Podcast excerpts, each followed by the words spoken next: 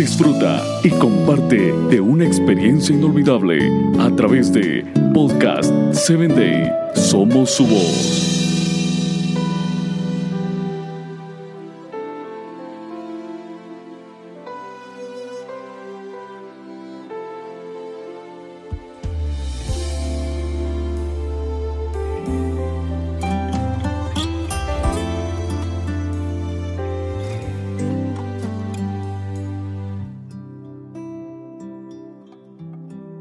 Bienvenido a la palabra que restaura, un espacio creado para ti, para que a través de los relatos bíblicos puedas conocer a Dios y Él obre la restauración que tu vida necesita.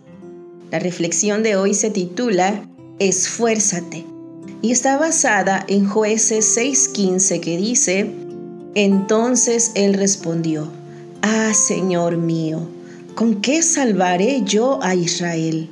Y aquí que mi familia es pobre en Manasés y yo el menor en la casa de mi padre.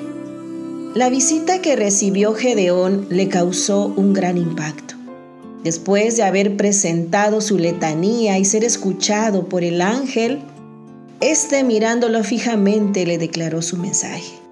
Gedeón sintió que esa mirada escudriñaba su interior.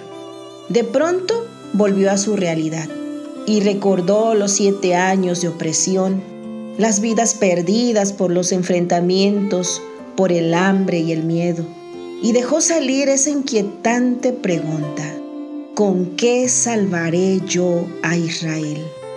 El ángel le había dicho que con su fuerza salvaría a su pueblo, pero era obvio que a este hombre le faltaban muchas. ¿Has sentido alguna vez una carga que está fuera de tu capacidad de resistir y que tus fuerzas se acaban? Creo que todos en algún momento de nuestra vida nos hemos sentido tan desalentados, abrumados y sin deseos de continuar, principalmente cuando nos va mal, cuando no somos correspondidos, cuando nos traicionan, cuando tenemos algún impedimento físico o cuando nadie reconoce lo que hacemos. Cuando Dios nos encuentra, no lo hace en el mejor momento de nuestra vida. La mayoría le permite entrar a su corazón cuando siente que ha perdido todo, cuando la salud se deterioró, cuando el matrimonio se destruyó, cuando ya no hubo salida. Pero Dios nos acepta. Necesitamos ejercer fe para creer y admitir que Dios puede hacer cosas grandes en nuestra vida en esas condiciones en las que nos encontramos. Pero también debemos esforzarnos. El esfuerzo es el empleo enérgico de la fuerza para conseguir algo. El Señor sabe con cuánta facilidad nos desalentamos. Por eso en muchos lugares de la Biblia nos dice, esfuérzate eso quiere decir, inténtalo una vez más, redobla tu fuerza, no te rindas. Eso ordenó a Gedeón que hiciera. Por esa razón el Señor inició su encuentro con esas palabras, varón esforzado y valiente. Sí era cierto que la familia de Gedeón era pobre. Sí era el menor y precisamente por eso debía esforzarse.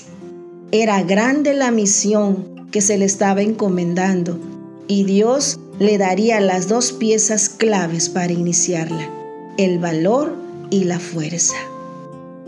Querido amigo que me escuchas, Dios es poderoso y hace cosas extraordinarias en la vida de cada ser humano. Pero es necesario que también te esfuerces y tomes parte en la realización de sus milagros.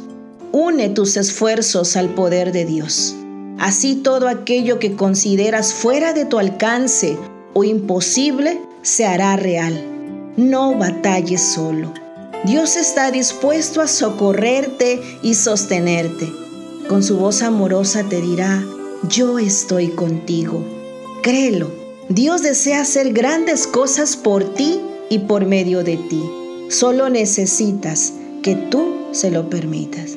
Si este día sientes que ya no puedes solo, deja que Jesús tome las riendas de tu vida y la carga que ya no soportas, Él la sostendrá por ti. Renovará tus fuerzas, peleará al lado tuyo las batallas y con gozo te dará la victoria. Solo esfuérzate y sé valiente. El Señor hará el resto. Te saluda tu amiga Telmi Telles y te invito a que me escuches en el siguiente episodio.